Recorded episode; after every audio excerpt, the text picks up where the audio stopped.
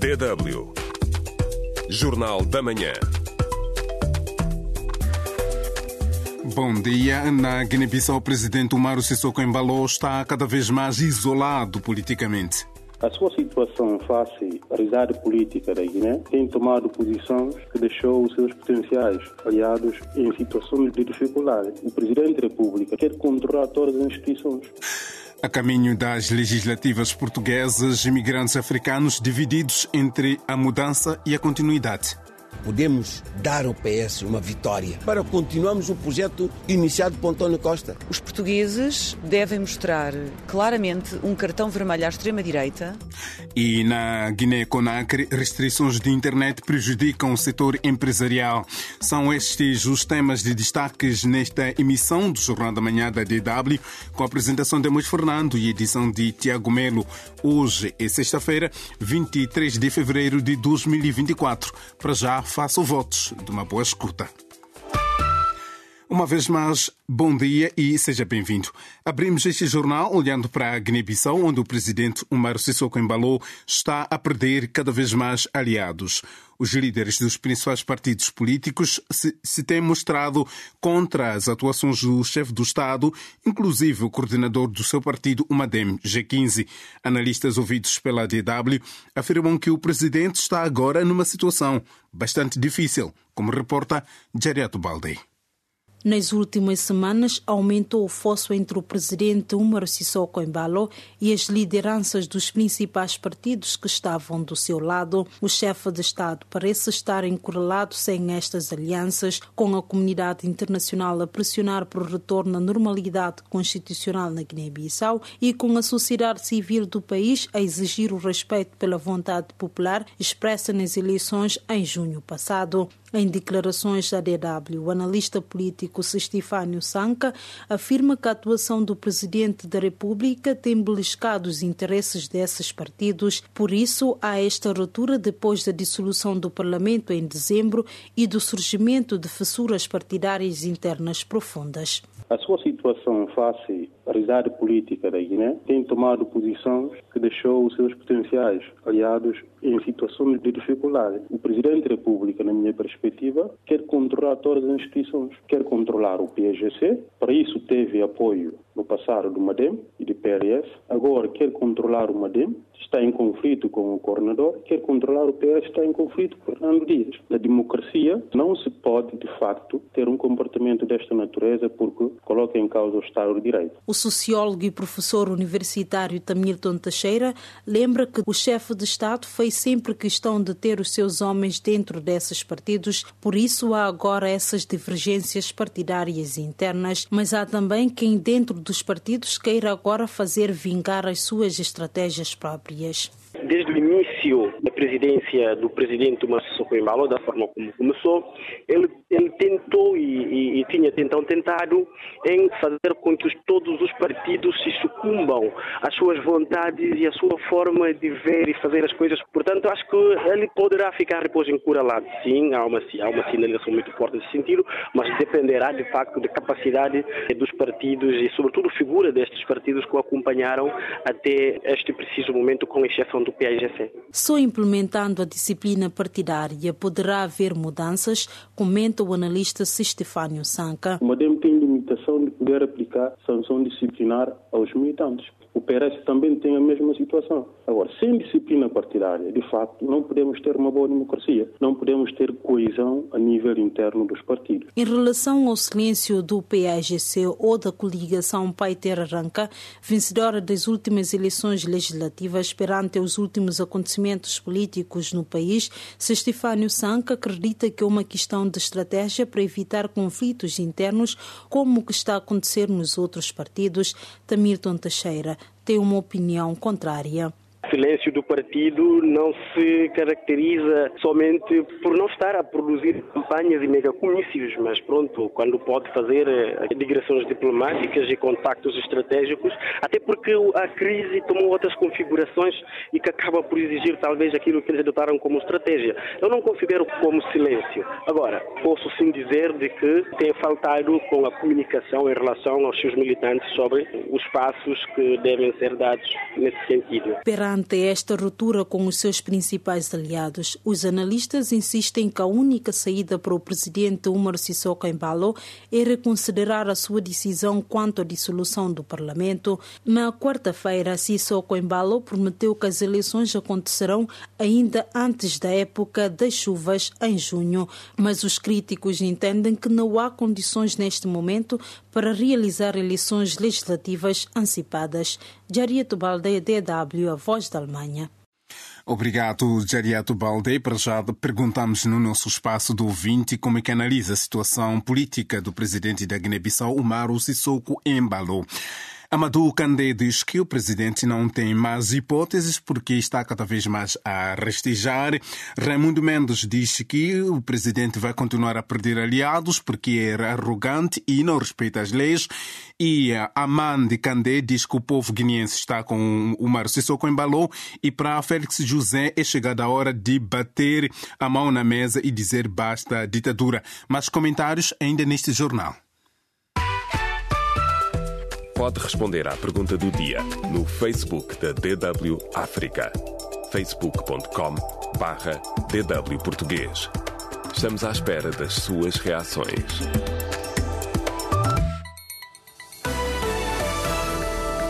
DW Notícias. A Liga Guineense dos Direitos Humanos exortou nesta quinta-feira o governo a tomar medidas para prevenir mortes por feitiçaria depois de mais de oito pessoas terem morrido por serem suspeitas desta prática. Em comunicado, a Organização de Defesa dos Direitos Humanos condenou o que classifica como um ato bárbaro, vergonhoso e criminoso e exigiu a responsabilização criminal dos seus atores. O filósofo moçambicano Severino Nguenha defendeu nesta quinta-feira que a insurgência armada em Cabo Delgado, norte de Moçambique, resulta da dissolução da unidade nacional, considerando que os interesses econômicos na província rica em gás criaram um conflito fundado na ideia de injustiça social para o também reitor da Universidade Técnica de Moçambique, a província de Cabo Delgado, vive hoje o que chama de petrojihadismo. Entretanto, o Parlamento moçambicano está preocupado com a nova vaga de violência em Cabo Delgado. Arnamo, o principal partido da oposição, diz que o governo tem feito muito pouco para travar as ações dos terroristas. Que as nossas populações continuam a ser vítimas desta violência e sabemos que as nossas forças de defesa e segurança enfrentam grandes problemas de logística. E isso, de certo modo, enfraquece as nossas forças e não há uma ação vigorosa da parte do governo para apetrechar essas forças de defesa e segurança, nem encontrar estratégias conducentes à eliminação deste terrorismo. Era José Mantegas, porta-voz da Renamo, em declarações à DW. Entretanto, o Partido Frelimo no poder diz que é preciso, neste momento, união de todos os moçambicanos para a busca da paz e estabilidade na província nortenha de Cabo Delgado. DW África. Deutsche Welle. E este é o Jornal da Manhã a ser transmitido a partir dos estúdios centrais em Bonn, na Alemanha. De, decorre em Portugal a pré-campanha para as eleições legislativas antecipadas de 10 de março próximo. Vozes influentes da comunidade africana e afrodescendentes estão apreensivas face à tendência de crescimento do Partido Chega da extrema-direita. Alguns cidadãos ouvidos pela DW África apelam ao voto contra contra o racismo e a xenofobia. A reportagem com João Carlos, a partir da capital portuguesa, Lisboa. Os partidos políticos já andam nas ruas a tentar conquistar o voto dos portugueses em vésperas das eleições legislativas antecipadas marcadas para 10 de março. Imigrantes com nacionalidade portuguesa também podem exercer o direito de voto e ajudar a eleger os deputados à Assembleia da República e, consequentemente, aquele que será o próximo primeiro-ministro de Portugal. Pedro Nuno Santos, líder do Partido Socialista PS, ou Luís Montenegro, líder social democrata que dá cara pela coligação Aliança Democrática AD estão entre os oito candidatos. Todos prometem um Portugal melhor.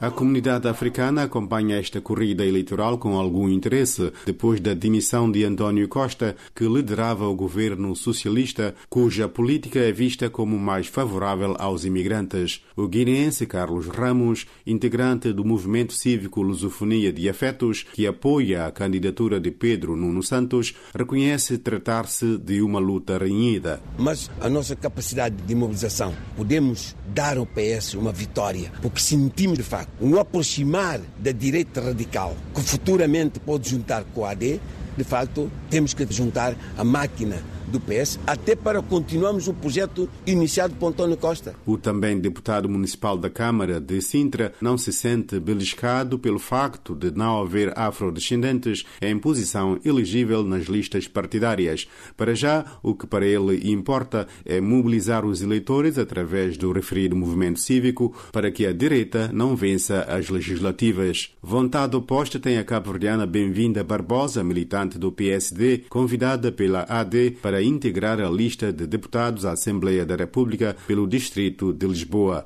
Ela está otimista. Estamos a fazer uma boa campanha, eu acho que vai correr bem. A militante acredita que uma vitória da AD poderá beneficiar não só os imigrantes africanos, levando as suas preocupações ao Parlamento. É uma melhor integração da nossa comunidade, resolver as coisas que estão mais nesse momento, que é a nível de habitação, de saúde. A pensar nas próximas eleições legislativas, a jurista Ana Isabela Amaral, membro da plataforma Quilombo de intervenção antirracista, avisa que os movimentos da extrema-direita são perigosos para a democracia e podem pôr em causa direitos adquiridos. Nós consideramos que estas eleições do dia 10 de março são um referendo à extrema-direita.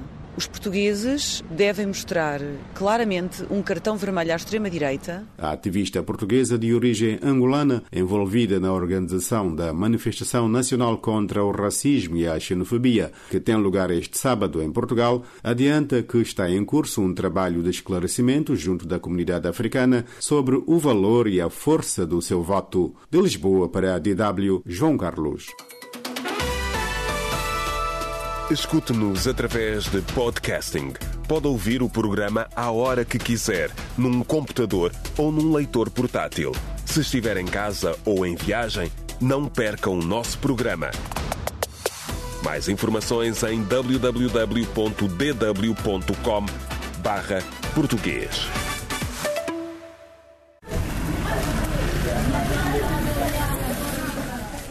As restrições à internet impostas pelo governo da Guiné-Conakry estão a prejudicar o setor empresarial do país. Muitas empresas perdem milhares de milhões de francos guineenses todos os meses porque não podem efetuar transações. Joseph Tonguino é empresário e conta que a sua empresa perde mensalmente 2 mil milhões de francos guineenses, cerca de 200 mil euros. Há dois meses, a sua empresa não tem rendimentos e, em contrapartida, tem de pagar salários dos trabalhadores, renda e combustível, diz a DW Joseph Tonguino. Ao mesmo tempo, o Estado obriga-nos a pagar impostos. Tenho mais de 100 trabalhadores com os quais estou a gastar mais de 200 mil euros por mês. Terei de mandar muitos dos meus trabalhadores para casa até que a internet seja totalmente restabelecida no país. Abraham Sou proprietário de uma empresa de construção de estradas, também está a perder milhares de milhões de francos guineenses devido à restrição de Internet. Sur l'Internet en Guinée, notre entreprise ne fonctionne plus comme avant. Aujourd'hui, As restrições à internet na Guiné-Conakry significam que o nosso negócio já não funciona como antes. Utilizamos a internet para contactar os nossos parceiros, mas hoje nada funciona e por isso vamos ser obrigados a encerrar a empresa. As empresas de fornecimento de internet também estão a somar prejuízos, uma vez que os seus clientes deixaram de os contratar devido às restrições. O ativista social Issa Conté lamenta a crise de internet na Guiné-Conakry. Estamos habituados ligados à internet e não podemos fazer nada sem ela. Sem correio eletrônico, pergunto como funcionam os serviços públicos. O Estado tem de rever este problema específico. Nunca imaginamos que um dia seríamos líderes de utilização da rede de protocolo de voz, ou VPN. Expert VPN. Recentemente, diplomatas ocidentais reuniram-se com o ministro das Telecomunicações da Guiné-Conakry, Ousmane Golo Diallo, onde apelaram ao governo a reconsiderar a sua posição, porque o acesso à internet é um direito civil. Mas o governante discordou. Para ele, a internet na Guiné-Conakry não é um direito. Defendeu ainda que nenhum país tem o direito de ditar as políticas ao seu governo. Osman Golo Diallo, que é também porta-voz do governo guineense, acusou os organismos de radiodifusão e alguns cidadãos guineenses de utilizarem a internet para pôr em risco a segurança do país. DW Notícias. O presidente do Senegal, Macky Sall, garantiu ontem que o seu mandato terminará como previsto a 2 de abril, sem se referir a uma nova data para as eleições presidenciais, depois de que estas foram adiadas neste mês. E o estadista senegalês promete anunciar a nova data depois de um diálogo político que deverá ter início na próxima segunda-feira. Falando aos jornalistas, Macky Sall disse também que iria considerar a libertação dos seus opositores políticos políticos Osman Sonko e Bassirou Faye, que se encontram detidos há meses. A Agência das Nações Unidas para os Refugiados Palestinianos atingiu o ponto de ruptura, alertou hoje o diretor da instituição, Felipe Lazzarini, numa carta dirigida ao presidente da Assembleia Geral das Nações Unidas. O alerta surge numa altura em que o Israel tem apelado para o seu desmantelamento e congelamento do financiamento por parte dos doadores, após acusar dois dos seus membros de envolvimento no ataque de 7 de outubro do grupo Hamas. O presidente ucraniano Volodymyr Zelensky lamentou ontem que o bloqueio fronteiriço por parte dos agricultores polacos é absolutamente inaceitável e sublinhou que o seu país está disposto a realizar consultas para resolver a situação na fronteira de forma rápida e justa. O presidente norte-americano Joe Biden reuniu-se nesta quinta-feira em São Francisco com a viúva e filha do falecido líder opositor russo Alexei Navalny. A Casa Branca informou em comunicado que durante a reunião Biden expressou as suas sinceras condolências à viúva de Navalny pela terrível perda da considerada e principal voz da oposição do presidente russo Vladimir Putin. Os Estados Unidos também vão anunciar hoje as sanções a 500 entidades russas. A medida vem num dia em que uh, se celebra uh, o segundo aniversário da guerra na Ucrânia e depois também após a morte de Navalny. Um, decora a partir de hoje em Nairobi, na, no Quênia, a sexta sessão da Assembleia das Nações Unidas para o Ambiente para discutir os problemas da exploração de, de recursos minerais de transição energética. E a ministra dos Negócios Estrangeiros da Alemanha, Annalena Baerbock, defendeu ontem que o G20 deve desempenhar um papel decisivo na reforma das instituições multilaterais, como as Nações Unidas, criticada por bloqueio numa altura de adotar resoluções sobre conflitos armados pelo mundo. DW Espaço do Ouvinte. Como analisa a situação política do presidente guineense Umaru Sissoko Embalo? Esta é a nossa pergunta do dia, que está na nossa página de Facebook. Recebemos muitos comentários. Para já, Pedro Mendes considera que o isolamento do presidente Umaru Sissoko Embalo é uma hipocrisia, hipocrisia política, porque todos esses seus aliados apoiavam as ilegalidades e barbaridades cometidas pelo regime de Sissoko. Jando Mndate diz que os líderes políticos estão revoltados com a forma como o presidente está a conduzir o país para o abismo. Cabu Camará diz que isto significa que o presidente da República está muito preocupado em querer gerenciar até os partidos políticos e, nesse sentido, quem quer tudo, perde tudo. Patrick Jao diz que o problema é que os nossos líderes na Guiné-Bissau são todos ladrões e bandidos e apenas lutam para os seus interesses. E com a mensagem de Adelino Candé, que diz que Sissoko criou a situação que está a viver hoje, colocamos ponto final a este Jornal da Manhã desta sexta-feira, 23 de fevereiro de 2024. Eu sou a Moja Fernando. Para já faço votos de um bom fim de semana.